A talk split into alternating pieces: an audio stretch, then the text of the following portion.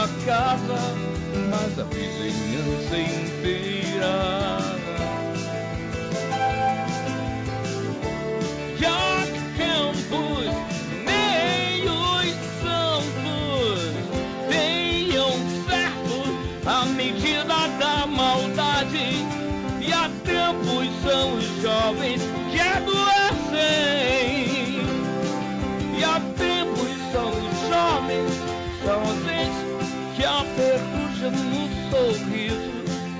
Só acaba estende os braços a quem procura abrigo, proteção,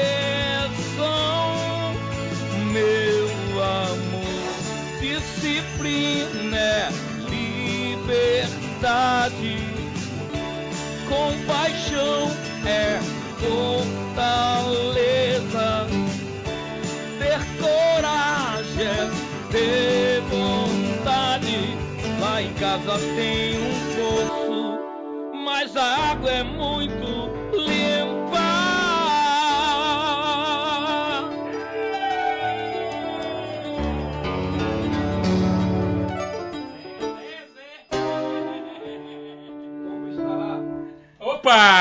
estará Renato Russo agora, né, bicho? Rapaz, como diz o pessoal da novela Crave a Rosa, os ossos estão todos se mexendo no caixão. Né? E aí, Armando, o que, que tu achou? Boa noite, meu querido. Eu achei que foi graça, né? E depois de uma semana calado, o cara larga o, gogó, legal. É, hoje ele Rapaz, deu uma- botou... Botou ele no agudo, hein? É, hoje ele, ele foi o verdadeiro Nosso amigo megafone, Tinoco né? parece que gostou. É. Tinoco veio aqui ouvir, né, bicho? Pois é. Hoje ele tá danado. Hoje nós matamos saudade de ouvir Bazinho, rapaz. Bazinho passou um tempo aí, o torresmo não deixou, né? Foi comprovado? Então foi, Comprovado que parece que ele levou um telefone no ouvido. O telefone no Passou ouvido. duas Dentro, semanas. dentto da Ei, piscina. só ouvindo zim. Ah, nessa foi boa. Mas hoje, mas hoje ele, ele compensou, né? Hoje ele começou com tudo, tá com tudo e não tá prosa. E nós vamos tocar o barco aqui, né, meu amigo Armando? Boa E- noite. e- boa noite, El. Boa noite, meu querido Bazinho. Tá pagando legal, né? Ah, moleque. E conforme a produção lá na sala do Infraero, hoje, amanhã e segunda-feira é só rock nacional aqui. Olha aí, Ah, é? Opa. Então o Bazinho, Bazinho vai caprichar no rock nacional, é Rock isso? nacional, homenagem, Ah. homenagem pra alguém que vai trazer um Altstar dele lá.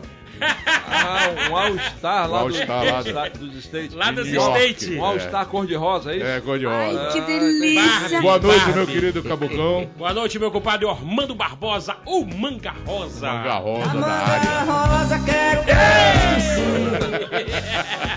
Aqui quem não pode, não se mete. Boa noite a nossa querida audiência. Alô, rapaziada do Cara Chata. Estou na área com minha espingarda incendiária. E já tem Totalmente. gente elogiando o Bazinho aqui, rapaz. Boa. O Reginaldo Pereira, que não é o Reginaldo Reginaldo. produtor, não é o Reginaldo Produção, É. é lá do Conjunto Ribeiro Júnior. Hoje o maestro Bazinho arrebentou. Boa. Abraço, Reginaldo. Pode mandar o Pix direto. É. Coloca o pix do Bazinho aqui na tela. Opa, não faça ver. isso, ah, rapaz. Não. senão, ah, senão as 60 namoradas que ele disse que tem. 71. Né? 71. Não vai É. encher o Pix, mas aí final já, vê- já vai o contra-cheque aqui da Recola Fora, fora fora. a pensão alimentícia que agora ele tá simplesmente comandando a dupla sertaneja Neston e Mucilão. Vai fazer efeito contrário o Vai. pix dele. Vai, vai, vai. Meu amigo Abdias. Boa. Onde, é que o povo pode espiar a gente? Diga lá. Beleza, meu compadre? Primeiramente, boa noite. O Cabeça Branca, o dono da lancha, o Vulgo, meu amigo Iel Levi. Ai, que gostoso! Vulgo é bom, vulgo é bom. Nosso irmão Armando Barbosa, meu maestro Bazini já entrou com a goela totalmente afinada. Opa. E claro, a galera que curte a gente de segunda a sexta-feira, aqui na audiência que mais cresce, que é a Record News Manaus, canal 27.1, das 18 às 19h30. Você acompanha aqui na Record, você também acompanha na NET, no canal 78, na Vivo TV, no canal 586, em todas as mídias sociais do Grupo Diário de Comunicação. Também estamos ao vivo na Record News Manaus, no YouTube, no Facebook. Nós estamos ao vivo pelo blog do Iel Levi no YouTube e no Facebook. E depois que encerra o programa, fica guardadinho lá no Facebook do Manga Rosa, meu amigo Ormando Barbosa 1, Ormando Barbosa 2, Ormando Barbosa Radialista. Ah, e claro, pra galera que curte a gente, já tá seguindo a gente? Calma, minha gente, daqui a pouquinho vai ter muita novidade pra você que segue a gente lá no Instagram. É só seguir arroba Pode Mais Amazonas, que você faz parte dessa família que simplesmente leva informação e alegria diariamente pra vocês. Ó, e depois que encerra também, fica guardadinho em duas plataformas digitais, que são elas Deezer e Spotify. Beijo, Filipão. Mas não se vende, não. Uiel, numa oportunidade futura, se você me der, eu vou contar essa história do Manga Rosa. Boa. Tudo bem, vamos lá. O pessoal vamos quer lá. saber, na verdade, Vamos lá, né? É. Vamos lá. Eles querem, eles querem entender por que que tu fica puto quando...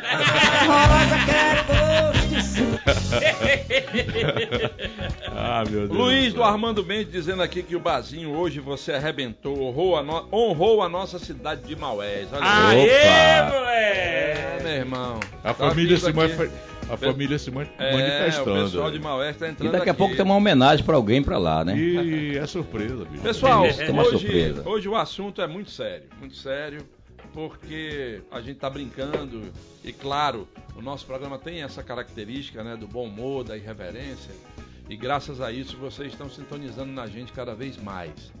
Mas hoje a gente decidiu matar uma curiosidade pessoal minha e de todos nós, né? Muito se fala hoje dos problemas de segurança que a gente enfrentou. E o último programa de segurança, que foi muito aplaudido, muito elogiado aqui em Manaus, no estado do Amazonas, foi o Ronda no Bairro. O Ronda no Bairro era muito querido pela população. E a gente ficou meio sem entender quando o Ronda no Bairro terminou, né? Quando o Ronda no Bairro foi extinto, né? Até hoje ninguém explicou, né? Até hoje a gente fica nessa dúvida. Foi trocado pelo cavalete, não foi? Será, mano?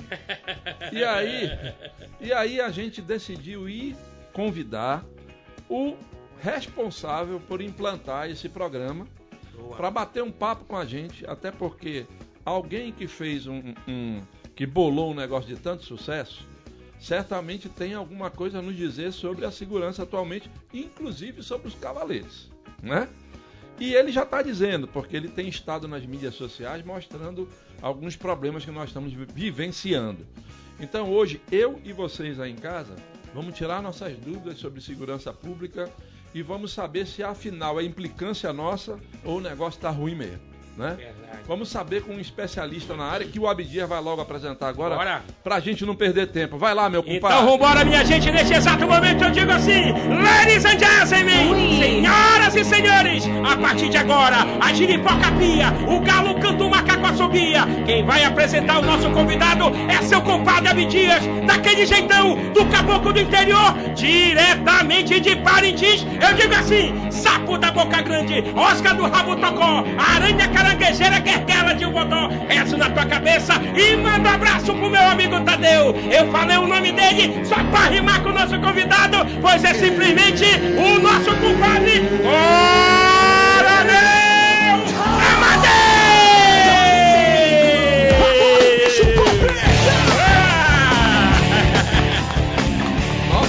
Compadre, é teu compadre? É, é, rapaz. Todos que sentam aqui é nosso compadre. Ah, ah já ia perguntar, Coronel, que história é essa? Como é que é isso aí? Oh, oh. Será? Bala perdida por aí? Agora me deu medo.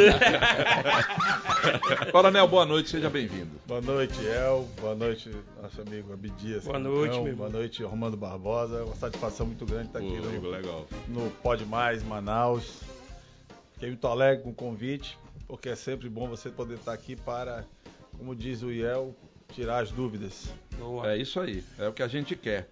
Aliás, Bazinho, falar em dúvida, o pessoal não tem dúvida que você abriu bem, bem o programa, viu? Foi mesmo, né? É, o Fábio da Raiz diz aqui que o programa eleva o astral de qualquer um. E deve virar tradição maestre abrir, abrir cantando. Eu também Esse concordo, eu também concordo. E olha que teve alguém que foi lá para Parintins, trouxe alguma coisa aqui pra gente que ele espirrava de lá para cá alguma coisa e ia pra garganta.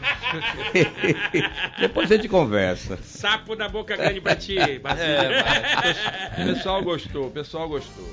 Coronel, eu queria começar lhe perguntando o seguinte.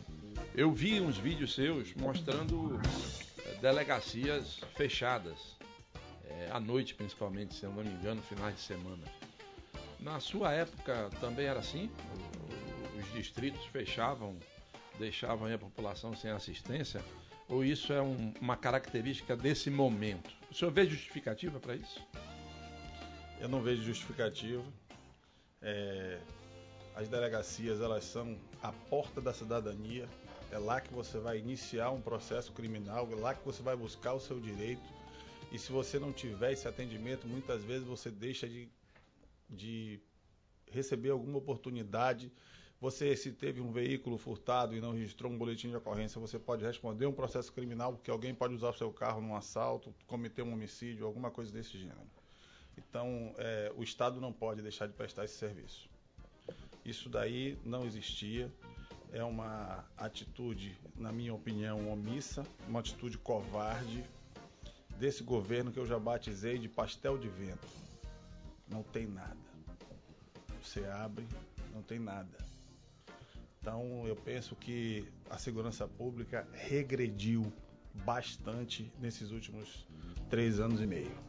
E a gente tomou um susto, né? Porque na estatística divulgada agora, recente, né, do IBGE, é, o Amazonas foi um dos poucos estados que teve é, um aumento na taxa de homicídios, né? mais de 49%.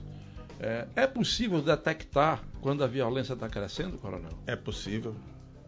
É possível porque, eu vou te falar, o controle disso você tem nos finais de semana.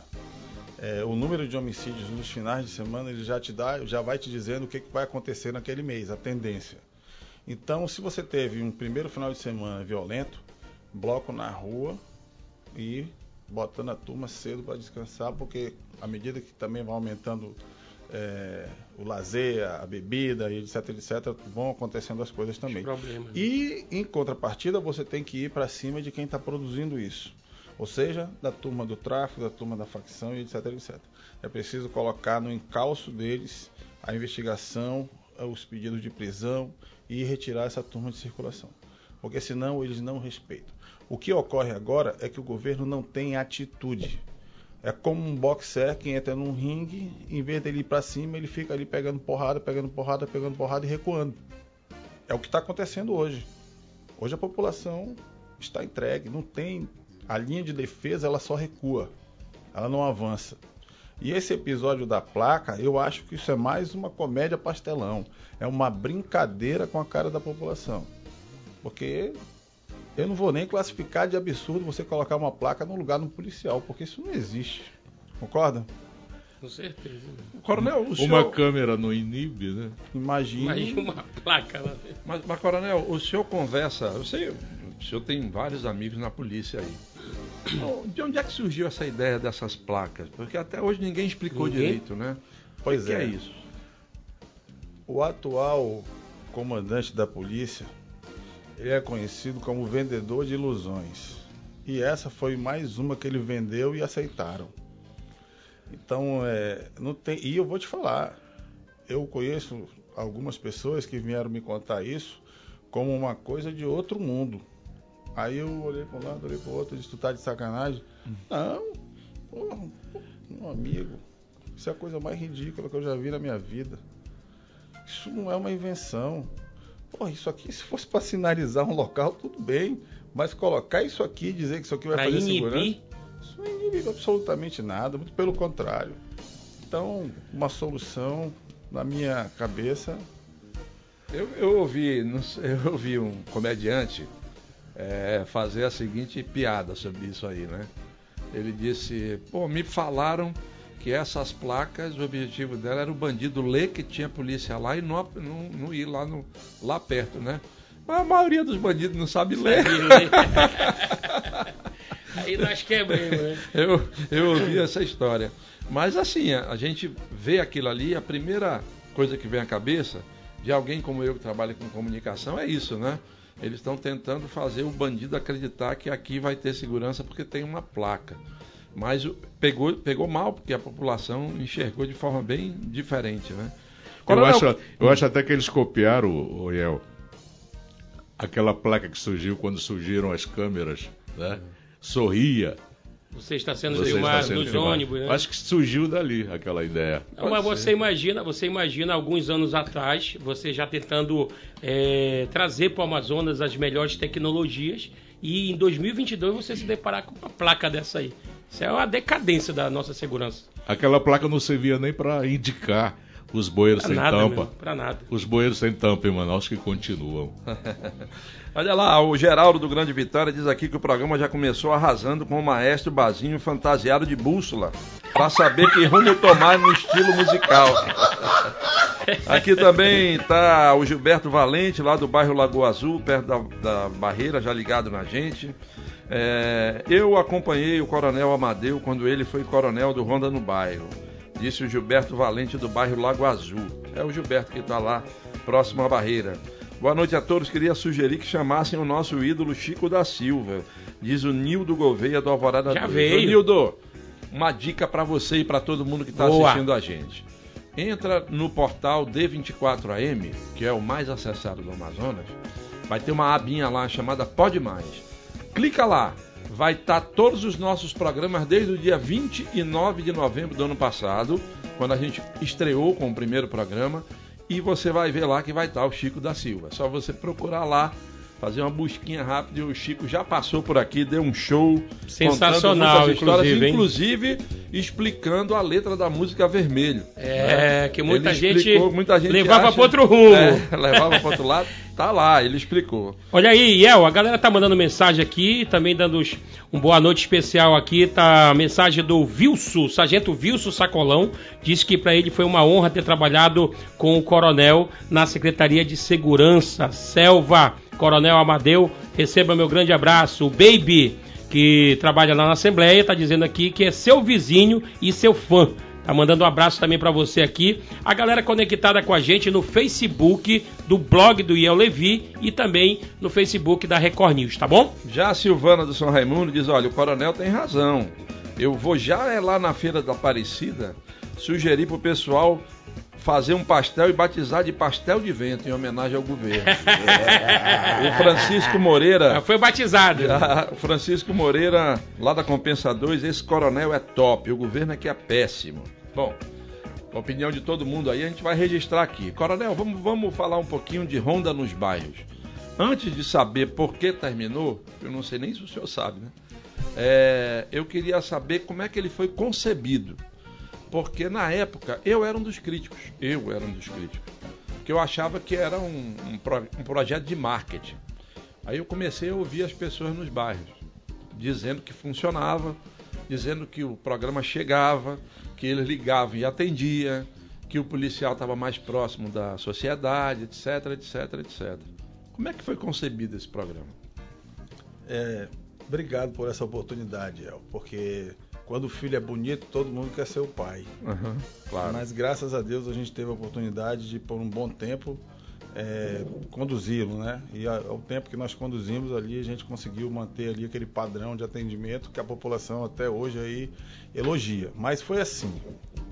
É, quando eu passei pelo comando de policiamento da capital em 2008 para 2009, é, o comandante era o Dan Câmara eu fiquei nesse setor de planejamento. E durante três meses a gente conseguiu organizar e sistematizar todas as operações no estado, né, incluindo Carnaval, Parintins, os aniversários de bairro, etc, etc. E aí foi, isso foi sendo colocado em prática. E aí nós começamos a ter tempo lá para fazer planejamento de fato. E existia naquele tempo uma demanda muito grande por ocupação de algumas áreas de Manaus que foram crescendo, crescendo, crescendo e o Estado não foi acompanhando. E aliás, eu até faço uma crítica à nossa cidade, porque ela está cada vez mais horizontal. E cada vez que ela horizontaliza, os aparelhos públicos vão ficando mais caros, porque eles estão tendo que ser ampliados cada vez mais. Então, se tem que fazer um plano diretor agora para verticalizar a cidade, porque você reduz o custo, custeio. E aí é, a gente foi conseguindo planejar essa expansão, que é a expansão dos DIPs para os bairros que não eram atendidos pela segurança pública. A premissa era: onde o Estado não ocupa, o crime vem e ocupa. É o que hoje está acontecendo, não só em Manaus, como também no interior do Estado. E aí nós apresentamos esse planejamento, à época, para o comandante Dan, e ele levou ao governador da época. E o governador tava, o governo estava caminhando para o final. Ele disse: Não, isso aí eu vou deixar para o próximo. próximo, porque está muito em cima, eu não vou conseguir fazer a implementação e etc, etc. E aí eu saí de lá e fui comandar a Rocan, e entreguei para o comandante o, planejamento e fui comandar a Rocan. Estou lá na Rocan, no final já do comando da Rocan, já era 2010 para 2011. O governador que estava disputando a eleição, anunciou que ele ia fazer um programa de segurança chamado Ronda do Bairro. Tanto quando eu fui convidado para comandar o Ronda do Bairro, a primeira providência que eu fiz foi ligar para minha professora Dulce de português e perguntar: é Ronda do Bairro ou Ronda no Bairro? Uhum. Aí ela disse: é no bairro. Quem ronda, ronda no bairro. Aí eu fui lá e troquei o nome, não é do bairro, é no bairro. E aí eu encontrei o projeto pronto. Ah, nomearam uma comissão e tal, essa comissão trabalhou e tal, está aqui o projeto. Quando eu peguei o projeto nas mãos, que eu fui ler, é, eu descobri que era o projeto que eu tinha apresentado lá em 2009. Deram uma penteada no macaco e apresentaram. Tá aqui, ó. O famoso copia e cola. É. Né? Ctrl C e Ctrl V. e aí, antes de eu aceitar esse, essa incumbência, eu disse para o governador da época, eu disse, tem três erros aqui se nós não mudarmos vai dar problema. Ele, como? Tanto tempo levaram para ajeitar esse projeto, ainda tem três erros. Tem três erros aqui que se for feito dessa forma vai dar errado. Primeiro erro, não podemos começar o programa pelo Vieira Alves.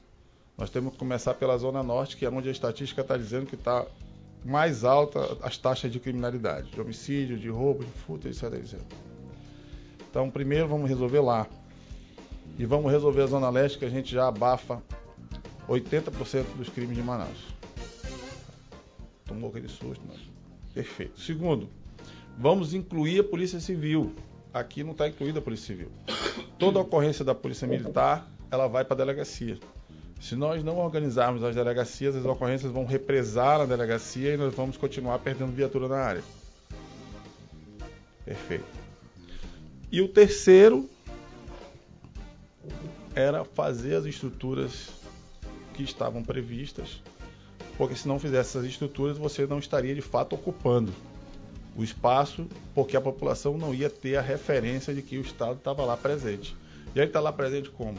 Com a delegacia, com o posto de saúde, com escola, com o corpo de bombeiros, com todo aquele aparelho necessário para que a população de fato se sinta atendida. E assim nós começamos então a fazer os projetos básicos e iniciar as contratações para que isso fosse acontecendo. E estava já em andamento o concurso público para 5 mil policiais. Né, que isso foi feito de forma paulatina, que era o que a gente precisava para completar o efetivo das delegacias. E aí, pela primeira vez, é, a gente fez uma intervenção para que essa distribuição fosse feita por nós. De que forma? Vou te dar um exemplo. Sexto DIP, Cidade Nova foi na época dividido em oito setores. Cada setor de policiamento já tinha um kit, que era uma viatura e duas motos. Isso eu precisava para rodar essa escala de 18 policiais. Então o cálculo das unidades foi feito dessa forma. Eu tinha necessidade de policiais baseado no cálculo de, de serviço é, de, geo, de georreferenciamento que foi feito em cima da população e do tamanho da área geográfica. Então a gente setorizou pela população e eu tinha um efetivo, eu colocava esse efetivo lá para que a área fosse toda coberta pelo, pela essa malha de policiamento. E aí nós fomos completando as unidades com o efetivo que estava previsto lá no manual e não com a necessidade que os caras entendiam. Não, a necessidade é essa aqui. Ou eu completo tudo, ou então eu não vou conseguir fazer tudo. O cobertor tem que cobrir o corpo todo. Se ele ficar no meio da canela, vai dar problema. E assim foi feito. Mudamos algumas coisas que tinham já antigamente, que era, por exemplo, frota própria. Frota própria de viaturas, eu tinha 35 a 40% todo o tempo da frota em manutenção. Aí eu te pergunto, as áreas que iam ficar descobertas lá, quem ia responder pelos homicídios, pelos roubos, etc, etc. Então, partimos para a locação porque a eficiência era maior. E aí nós começamos a eliminar alguns problemas já históricos de retrabalho, de uma série de questões que, que, é, que nos afetava diretamente. Né? E aí isso foi colocado em prática. É, e, do, e detalhe, a ideia inicial era que isso fosse implantado em três anos. Só que quando nós implantamos a Zona Norte, é, a demanda ficou tão grande que a decisão foi não, não, vai fazer a implantação de Manaus todo esse ano. E aí a gente teve que dobrar os meios, teve que correr dobrado para conseguir cumprir a determinação de, de, completar o Ronda nos bairros é, em, no ano de 2012, a implantação completa no ano de 2012.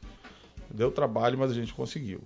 Agora, o que nós não conseguimos fazer, é, na implantação, nós conseguimos implantar duas malhas de policiamento, porque a segurança pública ela precisa de três malhas de policiamento. Nós implantamos a primeira e a segunda. Eu vou explicar isso aqui. A primeira malha ela é esse policiamento comunitário. A patrulhinha que passa todo dia ali na frente, para, que acompanha o movimento da comunidade, a hora que ela acorda, a hora que ela vai para a escola, a hora que ela vai para o trabalho, a hora que ela deixa a casa dela desprotegida, que você tem que estar lá no bairro rodando para o ladrão não ir lá. E, é, e a delegacia distrital, que é a que faz aquele primeiro atendimento. Essa é a que a gente chama de primeira malha, que é o policiamento comunitário. Mas a gente precisava de uma segunda malha protetora. Por quê? Para ter uma equipe que fosse correr atrás daqueles caras que roubam mercadinho, que roubam farmácia, posto de gasolina. Para mim, não tirar o policiamento preventivo do local dele. Porque qual é a premissa? Cada um no seu setor, né? Enquanto é, você está fazendo prevenção, praticamente não ocorre crime. Né? E qual é a história? A polícia, antes disso, ela ficava 99% do tempo correndo atrás de bandido. e 1% do tempo ela protegia quem não era criminoso, que é a maioria. Aí nós invertemos a equação. Não, o policiamento preventivo vai ficar protegendo 99% do tempo. Ele só não vai estar protegendo quando ele prender alguém que ele vai ter que conduzir para a delegacia, porque o condutor é obrigado aí a autoridade policial a apresentar o, o criminoso que cometeu o delito. Beleza. E essa segunda malha era uma força tática e uma delegacia seccional que existia em todas as áreas para não tirar o policial da atividade preventiva que ele estava exercendo. Faltou nós implementarmos a chamada terceira malha, que hoje é uma das que a gente mais se ressente. O que é essa terceira malha? É a integração das unidades especializadas da Polícia Militar e da Polícia Civil. Precisava criar na Polícia Civil o DEIC, que é o Departamento de Investigação Criminal Especial, para integrar com o CPE que já tem na PM. Qual é a finalidade disso? É que essa tropa especializada fosse para cima do crime organizado e a época ainda as facções ainda não estavam é, em evidência como estão agora. Mas já existia crime organizado naquela época e a gente precisava ter esse, esse, essa força especial dedicada a ir para cima desse pessoal. Aí você vai perguntar, mas por que isso, coronel? Porque se eu não atacar o problema aqui em cima, a alta criminalidade vai ficando cada vez mais rica e vai gerando demanda lá na base, lá no varejo, lá onde o policiamento comunitário está atuando. E o contrário também é verdade. Se aqui embaixo eu não combater o varejo, eu torno aqui em cima a coisa mais rica. Então, ou seja, a segurança pública ela é um sistema. Se essas engrenagens todas não estiverem rodando, a bicicleta para e cai. Coronel, e por que esse Honda, concebido de forma tão técnica, como o senhor está colocando, depois foi abandonado? Pois é, porque isso dá trabalho, El. Isso requer é, as nossas equipes muito dedicadas, tanto as equipes de planejamento, porque faltou, você não me perguntou, mas faltou expandir isso para o interior. Nós chegamos a implementar em 14 municípios do interior do estado mas faltou complementar em todos, em todos os outros municípios do interior. E aí é o seguinte, o que, que aconteceu? É, a estrutura ela foi sendo carcomida. Pegaram os recursos que tinham aqui na capital de uma maneira irresponsável e começaram a mandar para o interior. Exatamente. Começaram a mandar para o interior. Um dia desses, eu estava na Foz do Canumã e eu vi motos do Honda no bairro com uma guarda municipal de Borba Fui lá, olhei, ainda estava com a pintura ainda, com a, com a né, caracterizada. Adesivado, né? Aí eu te pergunto, como isso foi para lá? Eu te garanto que hoje os caras não têm o controle disso. Eu me lembro, eu me lembro na época, Coronel, que vocês tiveram muito problema com as, com as câmeras, né? Que, é, que era colocada nas viaturas, tinha umas que vinham com defeito. Eu vi isso acontecer em vários locais, na verdade, né? e você pode falar realmente o que, o que aconteceu. Os equipamentos vinham queimados ou foi se destruindo aos poucos? Não, não. Nós não tínhamos problema com isso. Aqui é, havia uma. Criou-se um mito de que aquela câmera de cima, hum. o policial colocava ela para cima para se esconder. Entendi. E não é verdade. Aquela câmera de cima, ela tem um zoom, na época, hoje já tem câmera bem mais moderna, de quase 36x. Então, ou seja, para que, que era aquela câmera? Eu estou aqui parado no local, eu recebi uma denúncia que em tal canto tal, aí você dava um zoom lá e você conseguia ver o criminoso de longe na tela do. Agora, o que eu tinha problema é que na época a, a transmissão da imagem ela tinha um delay. Ela demorava um pouco. Por quê? Porque as operadoras, o backbone delas dá prioridade para transmitir voz e não dá prioridade para a imagem. E aí a gente precisava que desse prioridade para a imagem. Mas isso daí era, ficava armazenado e depois a gente ia lá, buscava e conseguia. É, né? Exatamente. E a filmagem não era comprometida porque não ficava no controle do policial, ficava no controle do centro de operações. Entendi. Vamos lá, o pessoal está participando aqui de forma bem intensa, né? O Luan está lá no São José, ele ouviu falar do Bazinho de Maués e pediu para a gente mandar um abraço para Maués, a terrinha dele. O, Tom, o Paulo do Aleixo disse que ontem o Tom, o Tom Claro deu um show de conhecimento baré, segundo ele. Hoje vamos escutar o que o coronel tem para falar para nós. Verdade. O Calixto do Mutirão faz um protesto. Antigamente o pessoal confiava na polícia. Hoje as pessoas, quando vê uma viatura da Rocan ou da força tática, ao invés de se sentir seguro, já entra em pânico pela maneira como eles abordam as pessoas, com verdadeira truculência, sem respeitar ninguém. Tratam as pessoas todas como se todo mundo fosse bandido. Respeito a sua posição, mas é, nem todo policial faz isso. Essa que é a realidade. Mas eu respeito, viu, Calixto? Está registrado aqui. James Deodorado, Abdias, fui para Parintins, te procurei, mas não te encontrei. o Amazonas é uma mãe. Enquanto você estava lá trabalhando, tinha gente comemorando aniversário de uma chácara com é... o nosso dinheiro. Boa noite, me chamo Augusto, moro na e cidade... E com cozinheiro franceses, tá? Ai, ah, que gostoso! É, é. é o povo de Paritins comia bodó. Ah, é? Mas tinha gente lá comendo comida francesa. Escargou. Escargou. me chamo Augusto, Augusto, moro na cidade nova. Precisamos muito de segurança e o coronel Amadeu tira de letra. É, esse governo que está aí tem que sair para dar lugar a pessoas como o Coronel Amadeu, diz ele. E eu pergunte ao Coronel Amadeu por que, no caso de homicídio, a polícia atua com mais rigor quando a vítima, no caso, é de família com alto poder aquisitivo, diz o Daniel Campos e o Jorge Teixeira. É isso, Coronel? É a opinião dele, né? Mas, de fato, vamos, se a gente for fazer uma memória aqui rápida, dois casos aqui que eu considero disso que ele está falando aí, o caso do supermercado Vitória e agora o caso também da servidora do, do Tribunal do, trabalho, do trabalho, foi solucionado de uma forma bem mais célere né? do que os inúmeros casos de homicídios que estão aí se acumulando. Isso daí é outra coisa. A delegacia de homicídios ela foi toda setorizada. Tinha equipe de delegados, escrivão e investigadores para cada zona da cidade de Manaus, justamente para tentar evitar o acúmulo. Então, é, e outra, quando você começa a punir com mais rapidez e mais rigor, é, diminui também a incidência. E o contrário, você deixar a impunidade imperar, aumenta cada vez mais a incidência, porque o bandido fica achando que está tudo sem goleiro, sem nada, e aí ele se sente à vontade para praticar crime.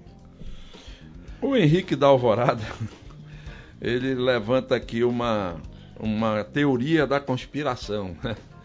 Ele diz, coronel, esses atentados todos tentando desmoralizar a boa polícia, tocando fogo em delegacia, etc., não estão sendo devidamente apurados. Isso é jogada política? Eu não sei se é jogada política, mas eles deveriam sim ser apurados e os culpados responsabilizados. Porque isso de fato é uma afronta muito grave ao, ao Estado de Direito. E todo cara que se arvora contra o Estado, contra o Leviatã, ele deve ser punido. Né? Então eu também concordo com ele nesse aspecto, não da conspiração, mas de que os culpados sejam de fato punidos. Gilmar da Cidade Nova está com a gente, elogiando o programa. O Edmar Martins do São José 3 diz que o programa é 10. Fernando do Tarumã está lembrando aqui, é verdade, viu, Fernando, que o Coronel Amadeu foi secretário de Segurança de Roraima. É, qual a opinião dele sobre o aumento dos homicídios em Roraima no ano de 2021? As coisas por lá também não andam muito certas. É, a política de segurança pública lá não anda muito correta. Está faltando alguma coisa lá. É, precisa melhorar um pouco a questão da investigação policial. É, o ostensivo lá até que está fazendo uma frente, mas o, a investigação está deixando a desejar. Coronel. Desse, desse tempo para cá, rapidinho, só para concluir aqui o. Rapidinho, o, rapidinho, rapidinho, rapidinho, rapidinho. É porque você, na sua opinião, é, desse tempo para cá, é, de 2000 e pouco para cá, a política mais atrapalhou a polícia do que ajudou? Olha, aí tem que fazer uma análise bem pormenorizada, governo por governo, né? Porque na prática todo governador quer acertar, exceto esse, que eu não vi fazer nada. Todos os outros sempre deram alguma contribuição, né? E, e o que eu vejo assim, a questão da ingerência é, mas é mais é questão de nomeação, é questão de oportunidade, que um é, tem, tem uma costa quente mais do que o outro, etc, etc. Mas no, no, no cotidiano da polícia, governador nenhum costuma interferir. É mais os profissionais da área mesmo. Coronel, outro dia eu estava, eu estava ouvindo, obrigado, meu amigo. Tamo junto. Estava ouvindo uma emissora de rádio fazendo um programa policial E o âncora do programa falou que em Manaus existe uma estatística que acusa que 10 marginais, 10 criminosos vão presos por dia. Onde é que fica esse povo todo? Tem espaço lá nas penitenciárias? Como é que está a situação carcerária? A Olha, população carcerária? Eu vou te falar, é uma posição muito minha essa. Eu prefiro, de 2012 para 2013, nós retiramos 5 mil bandidos das ruas. Se você vier me perguntar algum dia por eficiência, eu vou te falar, a cidade deu uma acalmada. E tem gente que defende que não, o presídio não pode ficar superlotado e tal. Tá, mas se o presídio não ficar superlotado, a cidade vai ficar cheia de criminalidade. Então essa equação aí ainda não encontraram uma, um meio termo. Eu também não concordo muito com o negócio de audiência de custódia. Vai para lá e depois se analisa a questão do processo. Essa história de aliviar, esse alívio, quem paga o pato no final, mano, é a sociedade. Porque um bandido desse que era para estar preso e está solto, ele vem aqui fora e comete um homicídio, E tira a moral do policial que prendeu, né? Lá tira a atrás. moral do Estado todo. Todo, né? Todo. Olha aqui, nós temos um telespectador, é, assíduo inclusive do programa, o André Cordeiro, ele está assistindo a gente lá no Remanso do Boto.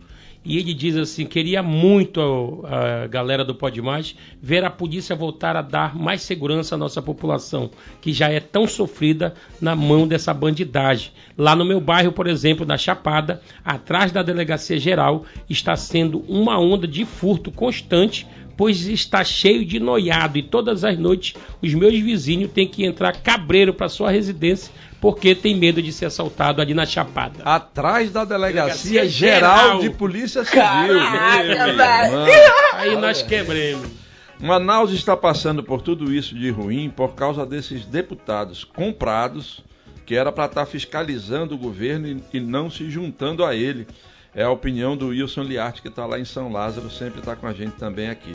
Já o Marcos Izu, outro telespectador assíduo, lá do Riacho Doce 3, foi pesquisar a vida do Coronel Amadeu. E disse que o coronel concluiu o curso de operações especiais da COI em 96 no estado do Paraná. Foi Verdade. isso mesmo? Olha aí, É, rapaz. Já o, o Glauber Medeiros está fazendo uma pergunta aqui pro Coronel. Abdias, pergunte pro Coronel por que passa governo e entra governo e a polícia não consegue prender os grandes traficantes. Ou realmente nenhum governo tem, ou teve uma equipe de ve- investigação eficaz ou competência para fazer essa apreensão. Não, isso daí não é verdade. Nós conseguimos prender sim os grandes traficantes.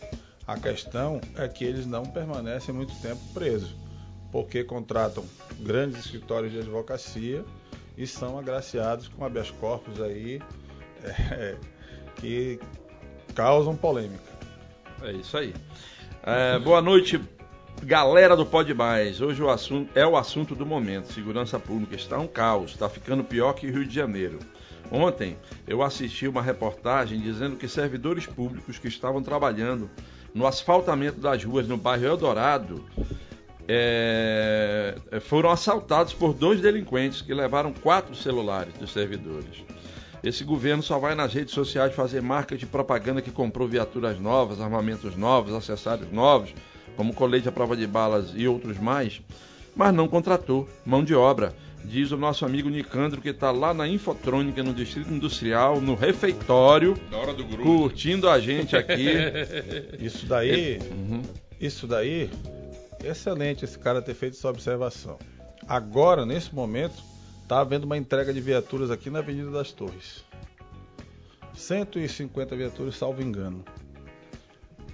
Se a gente for fazer uma conta aí, aqui de padeiro, essas viaturas são para quem mesmo rodar. Porque, vamos lá, 7 mil homens, hoje a Polícia Militar, tira 2 mil para o interior, 5 mil. Você tira mil para atividade meio, administração, 4 mil. Tire mais mil, casa militar, assembleia, Outros Segurança órgãos. pessoal do. Outros órgãos. sobrou 3 mil. Com a escala que está hoje aí, que são cinco equipes, se tiverem montando 100 viaturas em Manaus, é muito. E hoje, El, era para estar tá montando pelo menos mil homens na rua, algo ali em torno de 250, 300 viaturas só em Manaus. Estão montando 100. Se muito. Se tiver. Então a placa não vai resolver nada. Nada, meu irmão. Olha aqui, o Valdir Ribeiro está dizendo que o senhor é vascaíno, coronel. Olha, o pessoal, Olha aí, pessoal ó. conhece. Romando. O pessoal conhece o coronel, rapaz. A galera, a galera tá assistindo a gente lá no Santa Teovina, tá mandando um abraço aqui pro Coronel e toda a equipe do Pode Mais, é a Alessandro Souza e a Elane faz uma pergunta. Elane Belota diz assim, Coronel, é, o que você acha, eu quero saber a sua opinião, sobre a polícia comunitária? Polícia comunitária é a solução. Foi o Ronda no bairro. É ela que tem que estar é, lá né? no dia a dia da população, na hora que você acorda, até a hora que você vai dormir, ela tem que estar ali, passando, rodando até furar o chão. E conhecendo, né? Principalmente a área, né? interagindo, Interagindo, exatamente. participando Perto do povo, né? Exatamente. Perto do povo. A solução é essa. O Bazinho, rapaz, a parentada tá ligando toda pra cá. Para disso, porque a gente precisa conversar com o coronel sobre segurança, rapaz. A Leia Lima diz que tu canta muito, Bazinho. Ela e o Chiquinho estão assistindo a gente lá no ramal do 11, na estrada de Altazes. Obrigado, meu irmão. Forte abraço aí. aí ao casal. lá. Tá vindo aí a festa do leite de Altazes. Tá vindo aí, né? Alô, Altazes. Me convida. Alexandre, Convida. Deu Nunes, Alexandre deu Nunes. Luiz está lá no Nova Cidade. Desde já, parabéns esse programa top, sempre com temas importantes e hoje com uma pessoa que entende de segurança. Mas tenho aqui umas perguntas para o coronel sobre a história de polícia e bandido, que é mais velha que a posição, aquela posição, né? Coronel, qual a solução? Pois a polícia prende a justiça solta. Seria por causa de leis antigas? Porque acho que os bandidos, de uma forma geral, perderam medo de ser presos. Porque lá dentro da cadeia ele está melhor do que aqui fora. Antes eu ouvia falar muito no Melo Matos. Naquela época a rapaziada tinha medo, né? Ele diz aqui. É isso mesmo, coronel? As leis precisam ser atualizadas? Eu não diria atualizadas. Eu diria que com o mensalão, petrolão, com a Operação Lava Jato, é, a lei penal e o Código de Processo Penal, eles foram amainados porque os políticos começaram a ir para a cadeia. Só que a lei ela não faz seletividade, ela é para todo mundo. Se amoleceu para eles, amoleceu para geral. Então, nesse aspecto aí, ele está correto. E às vezes a gente costuma querer colocar a culpa só no Poder Judiciário, a culpa não é do Poder Judiciário. O Poder Judiciário, ele cumpre o que está na lei. E onde as leis são feitas, são no Congresso Nacional. E agora nós vamos ter a oportunidade de eleger os novos deputados federais e, no... e um senador né, do terço do Senado, que serão os novos, novos legisladores de 2023 até 2026. Coronel, a audiência está crescendo aqui, o pessoal está se ligando aqui. O Alessandro do Santa Itelvina disse que a entrevista está excelente. O Nonato Laranjeira do Monte das Oliveiras endossa as suas palavras, critica os deputados que deviam ter chegado ao fim no processo de impeachment. É, aqui o Daniel Campos do Jorge Teixeira é, pergunta o seguinte: não teria sido ainda melhor se no início do Ronda dos Bairros fossem distribuídos panfletos com as fotos dos policiais? A sugestão dele aqui. Mas foi distribuído. Foi, né? Foi distribuído. Todos os setores tinham os policiais do setor. E tinha um contato, né? Tinha o telefone da- deles que era distribuído Exatamente. para a população. Isso aí eu Que era lembro. chamada é, visita comunitária, que era feito nas residências e deixava lá o cartão com o telefone, o imã de geladeira e essa foto do policial, que era para ver aquela identificação da população com ele.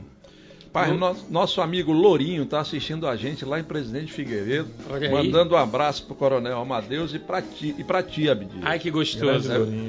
Ele tá O Lourinho. ligado. Lourinho. Um abraço, meu compadre Lourinho. Cazuza do Tancredo Neves parabeniza o Coronel Amadeu e diz: no tempo do Ronda no Bairro, os vagabundos roubavam menos o cidadão de bem. Agora eles nos roubam e, e chamam o cidadão de vagabundo. E diz que eles é que são os trabalhadores. Eles dizem lá: passa o celular, vagabundo. é, infelizmente a gente tá A rindo, inversão mas, das coisas, A gente né? tá rindo, mas é isso mesmo, meu amigo. Olha lá. sofre, meu irmão. Tenho 90 anos e me chamo Orlando. Tô aqui no Monte das Oliveiras. Orlando. O, o Amazonas não precisa de paredão, e sim de administradores de segurança pública para acabar com esse negócio.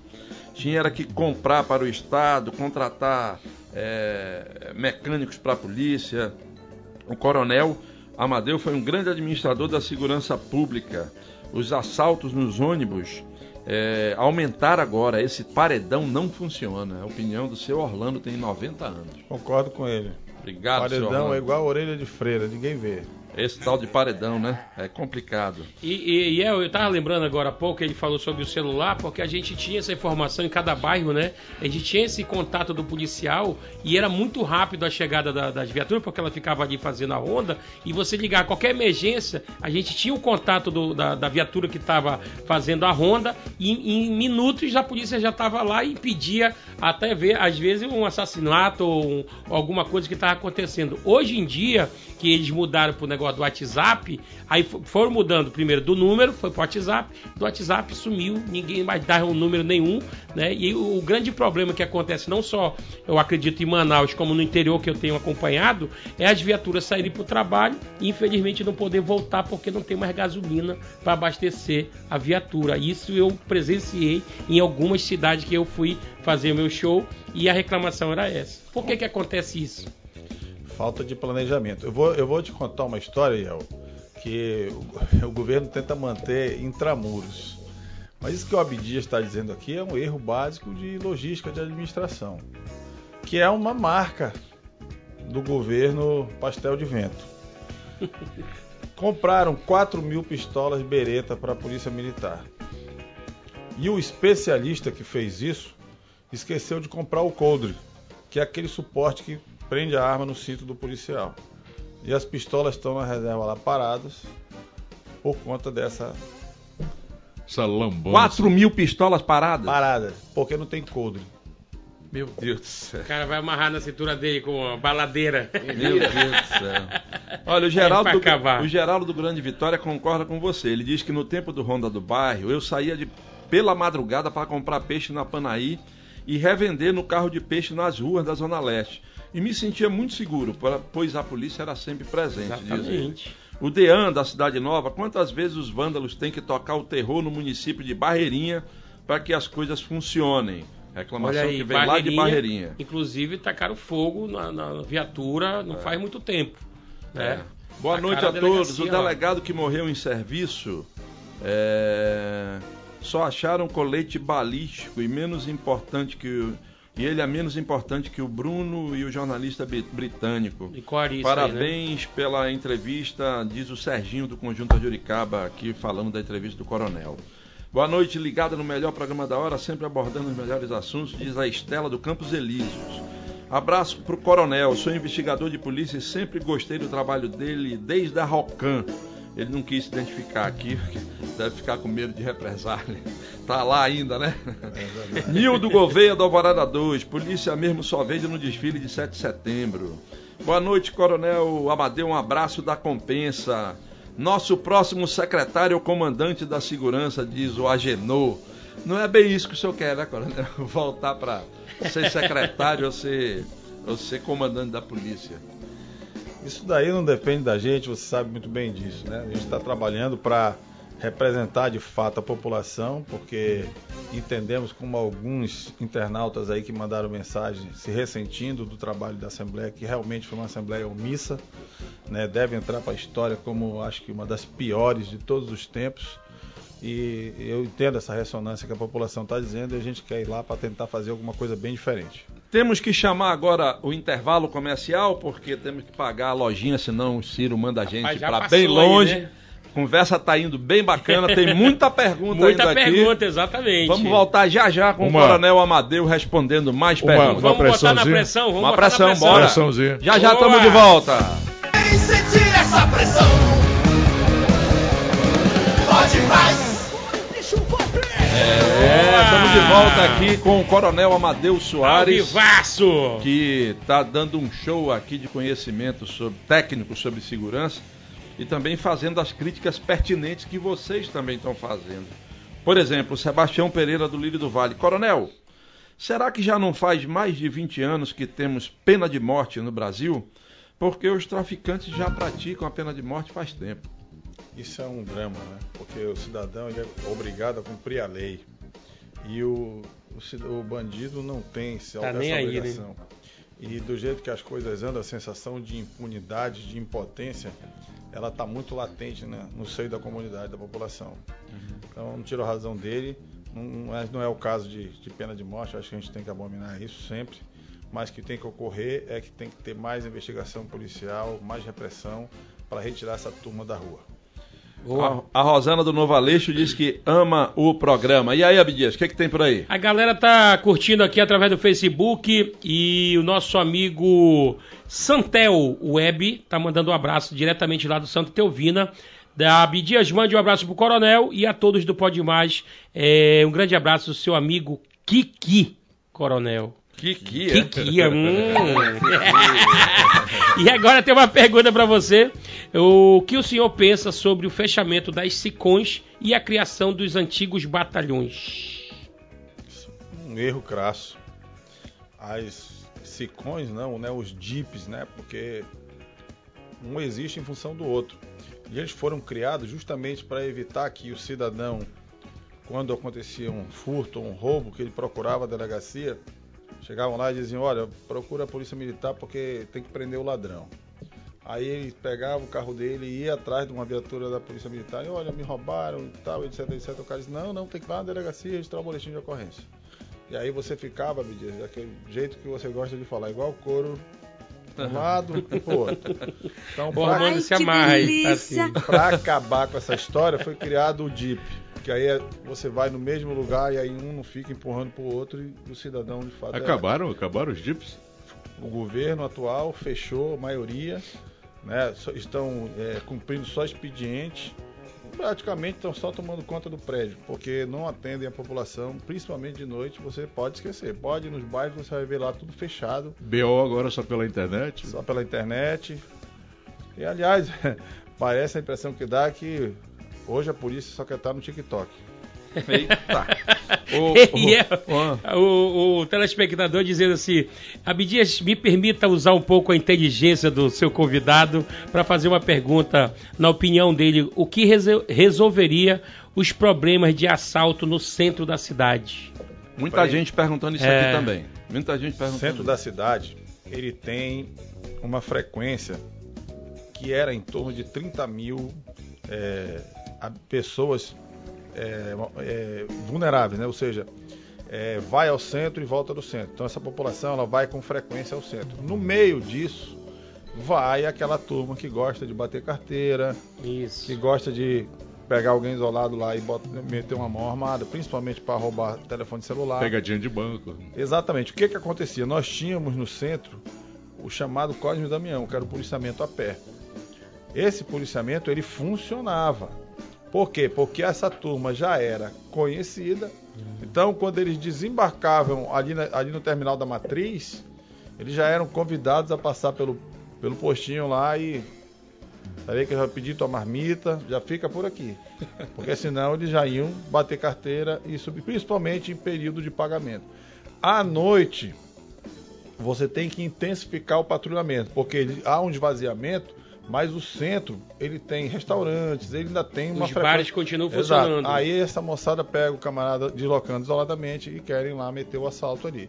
Então, o policiamento do centro ele tem que ser 24 horas, porque essa, essa questão do centro ela é, é sempre foi uma marca de todos nós aqui. Os lojistas sempre pegaram muito no pé e com razão, porque também tem aquele pessoal lá é, escalador que quer entrar nos, no- nos- nos estabelecimentos pelo telhado e etc, etc. Então essa turma aí, é, o primeiro o primeiro DIP agora é o 24 que cuida lá do centro, tem que estar com essa turma todo o tempo ali investigando, porque senão eles estão aprontando. Então, Você é- sabe que é uma quadrilha especializada em cada área, né? Tem uns que só para bater carteira, tem um que vai puxar cordão, um se abaixa na tua frente ali, o outro já vem no bolso, já jogou para cá para outro, já saiu correndo. Isso aí eles fazem todo ano, não só aí no centro, quando eles vão para Parintins, eles vão em 10, 20 pessoas de, de acompanhando o fluxo. o fluxo, exatamente. acompanhando o fluxo. Como o centro tem esse fluxo diário, na hora do auge do fluxo, eles estão lá atuando. Eu E falo polícia- porque eu fui vítima, infelizmente, dessa quadrilha lá em Parintins, é, em 2019, na vitória lá do, do Boi. Eu fui no meio, foi quando o cara se abaixou que eu. eu Veio rápido na minha amiga, eu meti a mão no bolso. Já era, tinha perdido a foto com a Nicole Baus. Como eu sou, rapaz, até hoje. É, o problema foi a foto com a Com a Nicole, Nicole Ball. Ball, Tá meu certo, irmão, tá certo. poxa. Olha lá, esse tipo de homem é que devia estar à frente do Comando Geral da Polícia do Amazonas ou da Secretaria de Segurança. Enfim, parabéns, Coronel Amadeu, sou admirador da sua carreira e, além de tudo, é um grande vascaíno que nem eu e o Ormando Barbosa. Diz aqui o Márcio Maia, que está lá no Riacho Doce 1 e manda um forte abraço para todos nós aqui. Tem um morador do Japinho aqui que pediu para não. Ele se identificou, mas ele pediu para não ser identificado. Japinho 2. Coronel, o que, que a gente faz com essas facções? Pergunta de muita gente aqui. Verdade. Facção ela ela precisa de um trabalho integrado. Governo federal, governo estadual e governos municipais. Vou explicar por quê. É, todas essas facções elas já têm caráter nacional. A facção carioca que é, atua fortemente aqui no estado, a facção paulista que atua nem tanto, mas atua aqui no estado, mas ocorre aqui, é, dois, nós temos dois no Brasil, duas tríplice fronteiras. A tríplice fronteira do Paraguai, Brasil, Paraguai e Argentina, que fica lá em Foz do Iguaçu, e aqui a nossa, Tabatinga, Letícia e Santa Rosa no Peru. Ou seja, Brasil, Colômbia e Peru. Essas duas tríplice fronteiras são objeto de disputa dessas facções. A paulista dominou o Paraguai e dominou lá a tríplice fronteira e de lá ela controla o fluxo de drogas e armas que vem para todo o sudeste do Brasil e para o sul do Brasil. E a daqui, a de Tabatinga, ainda é controlada pela facção carioca. E aí ela controla o fluxo de drogas para dentro do Brasil, para a Europa e para os Estados Unidos. Isso é uma indústria milionária. E agora eles também estão trabalhando com armas. Você viu que aqui já chegou, já chegaram os fuzis, eles já estão nas ruas aqui todo o tempo aqui, já se fazem apreensão de armas de guerra, como fuzil. Então, essa investigação, ela tem que ser controlada com bastante inteligência, com bastante tecnologia. Eu defendo que nós eh, montemos um sistema de monitoramento, principalmente no Rio Solimões e no Rio Negro, aquela parte que vai até dentro, próximo à fronteira com a Colômbia. Da mesma forma, o Rio Japurá e o Rio Içá, que lá, lá no Alto Solimões são os, os rios que levam até dentro de, da, da, da Colômbia, pro- propriamente dito. E que agora ganhou um contorno mais complicado, porque a Colômbia, que estava eh, tecnicamente é, controlada com relação ao, à criminalidade lá dentro da Colômbia, agora ninguém sabe o que vai acontecer com a vitória do, desse guerrilheiro que ganhou lá.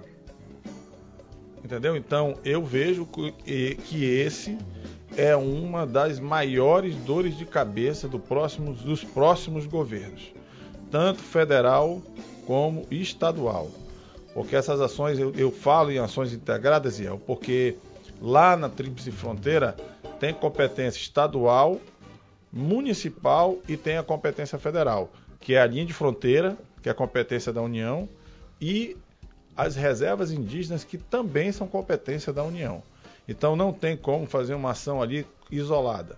Precisa ser feita uma ação lá a três mãos, é, nas três dimensões de governo que nós temos, e, e isso ter caráter permanente. Eu vou te dizer por quê. Nós tomamos um prejuízo aqui no Amazonas só com roubo de combustível na ordem de 100 milhões de reais. Roubo de carga também próximo disso. E nós temos dois tipos de criminosos nos nossos rios. O barriga d'água, que é aquele cara que rouba qualquer embarcação no furto, ou às vezes a mão armada também, mas ele, ele subtrai qual carga, subtrai qualquer tipo de embarcação. E o pirata, que é aquele, aquele criminoso mais perigoso, que normalmente ele costuma é, subtrair a droga dos transportadores de droga. Ou seja, aquele colombiano, peruano que vem navegando normalmente pelo Rio Solimões, que eles navegam de dia, melhor, navegam de noite e dormem de dia. Então, nas paragens dele, o pirata monitora e Vem pega às, vezes, o é, pega às vezes o cara dormindo, dá fim em todo mundo e subtrai a droga e o armamento. Então, esse daí, ele precisa de uma investigação de alto nível. Precisa ter uma equipe, uma força-tarefa dedicada à repressão qualificada deles. E aí você vai fazendo isso de uma forma paulatina e vai retirando de circulação, e aí é presídio federal. Porque é é uma criminalidade que é, uma- que é- que é de interesse tanto da União como do Estado. E você vai retirando esse camarada de circulação e nós vamos é, mapeando as áreas onde eles fazem, costumam praticar os crimes, as áreas de grande incidência, que já se sabe onde são. Né? E, e agora também tem mais um problema, né? Os garimpos, que também estão sendo atacados pelo pessoal da facção porque querem fazer lavagem de dinheiro agora com ouro, que é outro agravante. Que isso também carece de uma investigação séria e minuciosa, porque já tem até envolvimento de agentes do Estado nisso. Inclusive, preso Preso, né? o chefe da inteligência do Estado com essa coisa de ouro, né? Exatamente. É, o Francisco da Compensa quer saber o seguinte, Coronel, o senhor criticando o governo desse jeito aí, o senhor não, não tem medo de ser perseguido, que nem fizeram com Abdias? A perseguição é uma marca desse governo. Exatamente. A covardia é uma marca desse governo. E a ausência de trabalho é a pior marca desse governo. Eu não tenho medo, eu já sou perseguido já há algum tempo por eles. Eu dei uma entrevista no blog do, do Holanda e no dia seguinte eu recebi uma intimação em casa para comparecer ao quartel porque abriram um inquérito policial militar para apurar por que, que eu tinha criticado as autoridades. Mas na verdade, antes de eu ir depor, o Holanda foi convidado a depor. O jornalista foi convidado É, eu tô até, eu tô até contando isso aqui sem ter falado com ele, mas Entendi. eu vou contar. Já que o assunto é perseguição, vamos, vamos colocar lá, os, vamos os pratos na mesa. Ótimo. Disso que a gente gosta. Ele foi ouvido e chegou lá. é, o assunto teve grande repercussão. É, lá na, na auditoria lá do, do blog dele lá passaram de 50 mil visualizações, mais, alguma coisa nesse gênero aí. E aí ele foi lá, prestou depoimento e não, eu sou jornalista, e o assunto tá, é pertinente, concordou em dar entrevista, etc, etc. Aí eu peguei o áudio e levei comigo. Quando cheguei lá na frente do, da autoridade que queria fazer o inquérito, né? Eu perguntei o que, que eu estou fazendo aqui. Aí disse, não, o assunto é o áudio lá do, do programa que você deu entrevista, você criticou o governo, etc. Disse, criticou o governador, etc, etc. Eu disse, bora ouvir o áudio.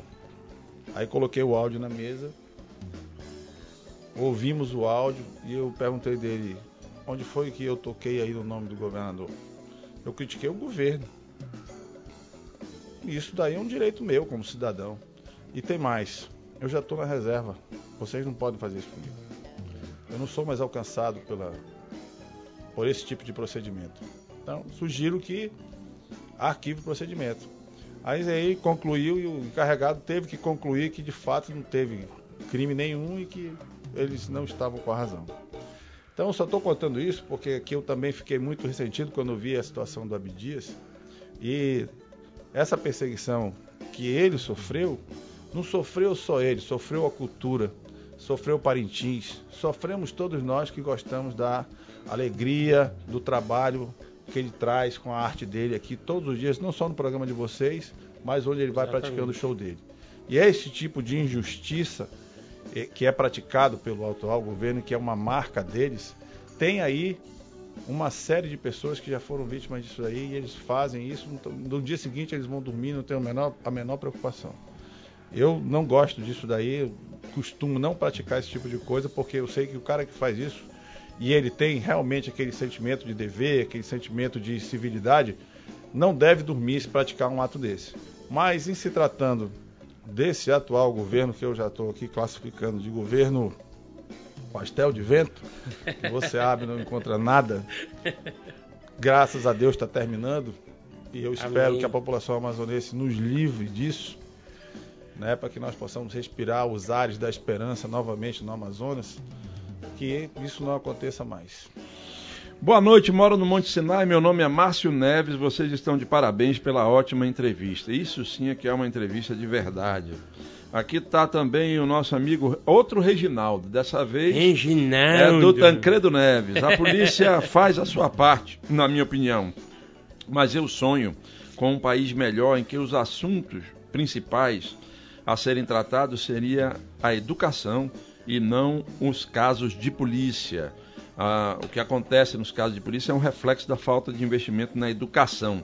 Ele já foi agente penitenciário e viu que muitas vezes na função dele estava enxugando gelo. É, aqui também está o nosso Isaac, rapaz, o cantor, o Isaac Gatinho, que esteve aqui com a Ah, gente, né, irmão, acompanhando o canta Aloysio. demais aí, é, irmão. canta muito. Boa noite. Agora tá Quando- cantando pra Jesus. Pra né? Jesus. Ele disse que quando tinha ronda nos bairros existia menos boca de fumo. Diz ele Exatamente. aqui. Quer voltar aqui? Vai voltar sim, Isaac. Claro que vai voltar. Tá agendado, inclusive, né? O, o Manuel Lopes está no Tancredo Neves. Parabéns. Pergunto, Coronel, o senhor, é, ele já falou isso aqui e você me dá chance, Manuel. É, ele pergunta o que, que o coronel acha da audiência de custódia. Ele já se manifestou sobre isso. E aí eu vou dar uma dica para vocês. Tem muita gente aqui que pegou o programa andando e está repetindo as perguntas que a gente já fez aqui para o coronel. Vai lá no D24AM, o portal mais acessado aqui da- do nosso estado. Tem uma aba lá chamada Pode Mais. Você clica lá, logo que terminar essa entrevista aqui, vai estar lá o programa na íntegra. Aí você vê tudo que o coronel falou sobre audiência de custódia e vale a pena Boa. ver. Porque ele não arregou, não. Ele foi pra cima da história. Falando da em arregar, de cadê a custódia. pressão? Mete a pressão no Então homem vai, aí, rapaz. coloque o Você na não pressão. é mocotó, mas agora você está na pressão. Vai, Armando. Você não vai também, não? Tô aqui na Talharga. Bora. Coronel, eu sou amazonense, amazonense bairrista, adoro minha, meu- minha Manaus. Eu nunca vi tanta violência, eu nunca vi na minha vida tanto vagabundo na rua. E eu tô com receio que o governo do estado do Amazonas perca o controle da, da nossa querida eh, segurança. Você entende que ele já perdeu ou está correndo o risco de perder? Eu entendo que ele já perdeu. Os números que nós Então, estamos é, acompanhando pelo Anuário Brasileiro de Segurança Pública e há mais de um ano eu venho avisando isso com todas as oportunidades que eu tenho. E eu te falo, Ormando, que perdeu, vou te dizer por quê. Os números não param de crescer. Então nós temos uma sangria desatada acontecendo. O crime assumiu o comando das ações e o poder de repressão do Estado não consegue alcançar. Pode olhar, não consegue alcançar e vamos para a prática. É, semana passada eu disse que aconteceu aquele fato lá que mataram aí um, um filho de um traficante famoso e os bandidos correram para redes sociais e disseram que ia ter matança no final de semana. Todo mundo em Manaus ficou cabreiro com aquilo ali. Ou seja, o crime conseguiu impor o terror, o pânico na cidade Toque de Manaus. recolher na Toque de cidade. recolher. O Faz, comando faz da, hoje sete dias. o comando da segurança estava brincando de boi lá em Parintins. E a cidade estava aqui entregue às baratas. passada. Aí ouviram a conversa, pegaram o avião, voltaram para cá, fizeram uma ficela, porque aquilo não é. Toda vez que você vai fazer uma operação policial militar, uma operação de grande monta, em que você envolve uma série de recursos, de homens, etc, etc, você tem que delinear o que que você vai reprimir, o que que você vai é, prevenir naquela operação que você está fazendo. A área específica, quais criminosos, quais crimes você quer reprimir, que tipo de ação você vai fazer. E quando você vê a polícia andando igual barata tonta para um lado e para o outro, igual pipa voada, boiando sem rumo, perdida no espaço, é que você vê que ali não há nenhum planejamento, não há nenhuma ação em curso que você possa dizer assim, ah, realmente a polícia está fazendo o trabalho dela com técnica, com planejamento, com inteligência. Hoje isso daí não existe. A inteligência ela foi completamente fragmentada logo depois da prisão do secretário de inteligência. Hoje os sistemas estão na delegacia geral, a, a, o restante da inteligência está lá na Secretaria de Segurança Pública e hoje o governo não consegue antecipar nem a chuva, quiçá uma ação do crime organizado. Tá Fiquei estarrecido com a informação do coronel sobre as viaturas. Eu pensei que numa metrópole com 2 milhões e meio de habitantes circulassem no mínimo 700 viaturas. Está explicado o alto índice de violência em Manaus, diz o nosso amigo N. Martins, que está lá na Cidade Nova 1. Sem já, planejamento, né? Já o Alisson do Coroado diz que lá no bairro dele, no Coroado, existe hoje uma grande onda de assalto, muito grande. Você não vê viaturas da polícia nas ruas no horário das 6 da manhã e 6 da tarde e meio-dia, que é quando o fluxo é maior, diz ele aqui. O Napoleão Alencar dá parabéns ao coronel pela sua coragem e em denunciar um governo omisso. Ele está no Parque 10 de novembro assistindo a gente. É, a segurança, segundo o programa do Dançarino, está melhor que a do Catar. Mas aqui em Manaus, todos os dias são assaltados cinco ônibus. Hey, é, Tem que tirar lá, dinheiro lá... da propaganda e investir na segurança pública. É muita cara de pau desse governo. Já deveria ter sido caçado. Mas lá na Assembleia, com os deputados que nós temos, diz o Valdir do Japim na propaganda do governo a segurança está melhor que nos Estados Unidos. Ele reitera aqui. Fale Me rouba Não, Quem estava falando aqui dos policiais que estavam em Parintins, inclusive lá em Parintins tinha carro blindado, meu irmão. Coisa que eu acredito que nenhum governador tenha passado por isso ou levado para Parintins, que é uma cidade tão pequena e um povo acolhedor. Né, e você levar carro blindado por causa da segurança de um zabumbeiro. Ai, meu Deus do céu. Ei, deixa eu te falar. Fala. O pessoal da, da, do Conjunto Nova Cidade está mandando um recado aqui através do Davis Lira, que ele diz assim: Coronel, tem como o senhor ajudar a nossa, nossa comunidade, o nosso bairro? E está simplesmente abandonado e quando chega a noite é simplesmente dominado pelo tráfico de droga e assaltos aqui no Nova Cidade. E já o Eugenei Rocha dos Santos diz assim: lembro do meu tempo é, de mototáxi quando a gente tinha parceria com a Honda no bairro e a gente podia trabalhar tranquilo aqui pelo Santo Etelvino. É o Bruno Mototáxi. Olha aí, Bacana. parceria que tinha realmente, né? É, rapaz. Aqui também está o pastor Celso, que está lá no São José Operário. Ele diz aqui: parabéns, de grande utilidade pública a entrevista do coronel. Que faz falta, deveria ser o secretário de segurança. Mas, como diz a canção, eu vi girar a roda do destino. não, vou falar, não vou falar o restante aqui. Não dá, né? O pastor, não vou citar, porque aí vão dizer que nós estamos fazendo propaganda. Verdade. Boa noite, é, pessoal do Pode Mais. Coronel, o senhor está fazendo falta, muita falta, diz o Heverson, que está lá no bairro Nossa Senhora de Fátima 2. Pergunta o Coronel Amadeu por que a segurança pública não prendeu Peraí, peraí, peraí, deixa eu ver direito aqui. Mário da Cidade Nova. É... Não, a segurança não podia interferir naquela questão do, da loja de vinho, viu, Mário? Porque é uma questão que era feita à esfera federal. Federal. Tá bom? Por isso a Secretaria de Segurança não podia. Não vou nem repassar a pergunta, porque é isso que ele vai responder. Exatamente. É, Coronel Amadeu joga um bolão atacante, como se diz, de raiz. Em um torneio atuei, atuei, como goleiro e tomei gol dele no campeonato da PM. Diz o abraço do Marcos Civil. Talvez ele lembre do Marcos que Civil. Que lembrança é essa? Ele era frangueiro ou o senhor que joga bola? Vamos ver. Costumava colocar pra dentro. Né? o Ataíde Miller tá dizendo: estamos juntos, Coronel Amadeu. Você tem meu respeito. Um abraço, meu compadre Ataíde, tá assistindo a gente. Receba o carinho de toda a equipe do Pode Mais. Coronel, muita participação aqui e tá chegando mensagem a rodo. Eu não vou conseguir ler, pessoal, todas as mensagens, porque eu quero lhe fazer uma última pergunta na reta final do programa, que nós já estamos chegando nela. O senhor disputou a eleição de deputado estadual em 2018. Até hoje está na justiça querendo aí o mandato que lhe é de direito por causa do, do titular lá, do, do primeiro colocado, que cometeu algumas irregularidades. Enfim, não deu, não assumiu. O senhor vai de novo tentar isso. Como é que o senhor acha que o senhor pode ajudar a população de Manaus como deputado estadual? Representando de fato a população na Assembleia e não sendo omisso com os, a maioria dos deputados da atual legislatura. É, e eu, eu te coloco essa questão da omissão porque eles tiveram a cabeça do, como diz o Abdias aqui, do dançarino na bandeja várias vezes e deram uma de Pilatos e lavaram as mãos. Só que eles não lavaram as mãos, só as mãos deles. Eles deixaram a população do Amazonas à mercê.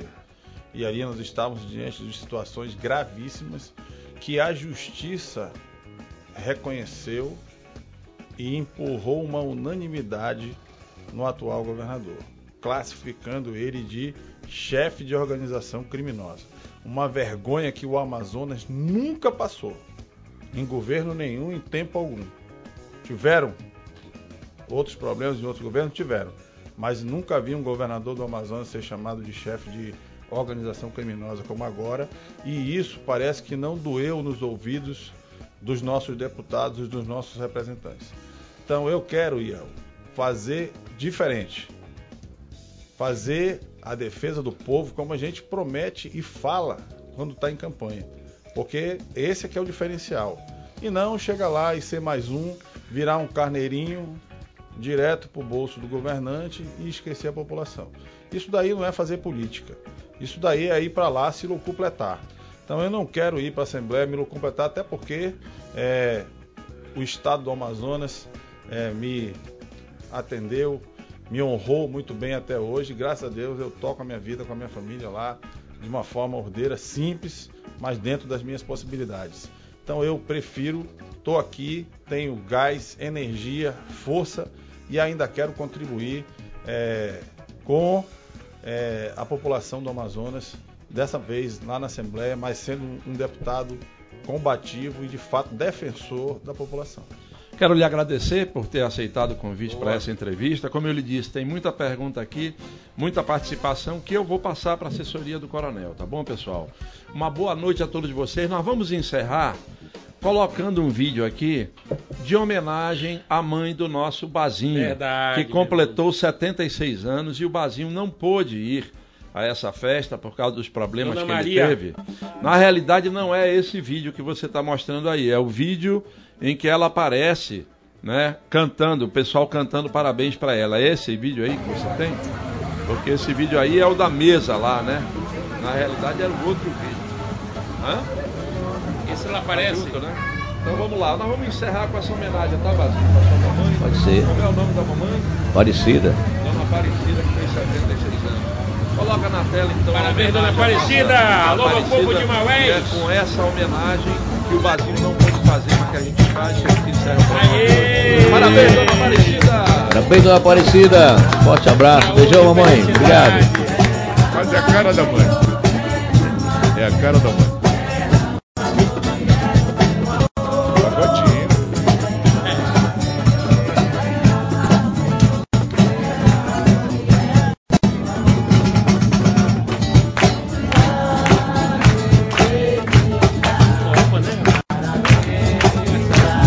Faz a mamãe, pois é, que eu não vou pro hotel, pessoal, buscar namorada. Não, minha mãe. Não, porque tu tá mais velho que ela.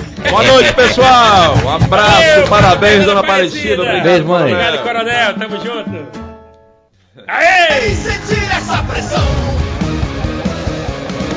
Pode mais.